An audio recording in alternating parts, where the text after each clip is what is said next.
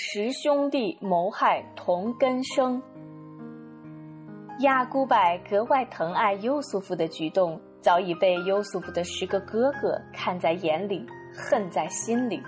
尤其是最近，看到父亲终日把优素福留在身边，寸步不离，他们更是愤愤不平，难以抑制的记恨把他们拴在了一起。他的兄弟们各自发泄着对父亲的不满。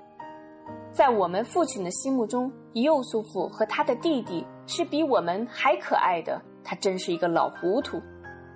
最可恨的还是幼素福，要是没有他，我们就不至于遭到父亲的奚落和鄙视。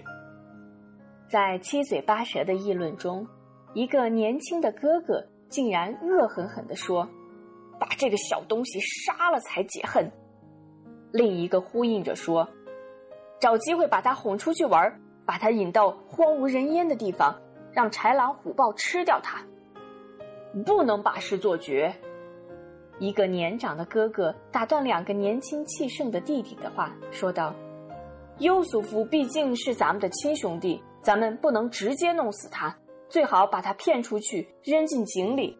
或许过路行人会把他打捞上来，变卖到异乡去当奴隶，这样。”也可以叫他尝一尝被奴役、受折磨的滋味。经过一番密谋，十兄弟最后决定把右素福骗出去，投入井中。第二天，十兄弟来到亚古柏面前，请求父亲允许他们带右素福出游，理由是弟弟小小年纪不能总关在家里，应到外面去见见世面，尽情玩一玩。他们还请父亲放心，表示一定要保护好弟弟。亚古柏环视了一下十个儿子的神色，镇定地说：“你们把他带走，我实在放心不下。我生怕在你们疏忽的时候，狼把他吃了。”十兄弟说：“我们的父亲啊，你怎么不信任我们呢？我们是一个坚强的集体。”如果让狼吃了它，那我们真是该死了。亚古柏仍然不放心，说道：“话虽这么说，但幼素夫毕竟年幼体弱，你们只顾保护他，恐怕你们自己也玩不好。我看还是等他长大了，生活能够自理时再说吧。”十兄弟面面相觑。这时，一个哥哥走进亚古柏，装出心平气和的样子说：“我理解老父亲的心情，我们何尝不像您一样疼爱优素福小弟呢？但是疼爱不等于娇生惯养。优素福是一个男孩子，你却把他像个小姑娘一样深藏在家中，这哪能培养出须眉丈夫的气概？哪能锻炼出当之无愧的圣门后裔？”还是让他跟我们外出见见世面，多增长一些知识才干吧。父亲，你说是不是这个道理？此刻室内一片寂静，亚古柏闭目深思。儿子们的话表面听起来入情入理，无可非议，可是真让他们把优素夫带走，又着实不放心。十兄弟似乎看出了父亲的心思，他舍不得让优素福外出，但一下子又找不出回绝的理由。一个善于言辞的哥哥站了出来，说道：“我知道，带着弟弟头一次出门，老父总是放心不下。看看这样行不行？出游不要走得太远，时间也不要太长，以免老父亲惦念。”兄弟们，这样好不好？好极了，就这么办。立即有人随声附和。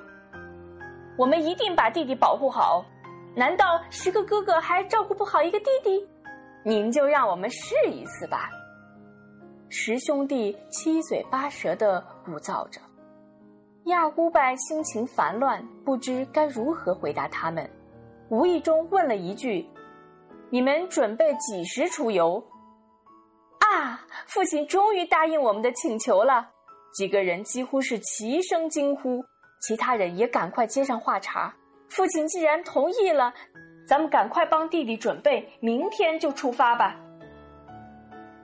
无可奈何的亚古柏只好叮嘱说：“你们在路上可要谨慎小心呢，千万不要疏忽大意。”老人的声音中含着颤抖：“请您一百个放心。”十兄弟得意的表态，接着便提高嗓门：“我们一步也不会离开弟弟，要早点回来，越快越好。”亚古白早已老泪纵横，他似乎有许多话还要说下去，但哽咽的再也吐不出口。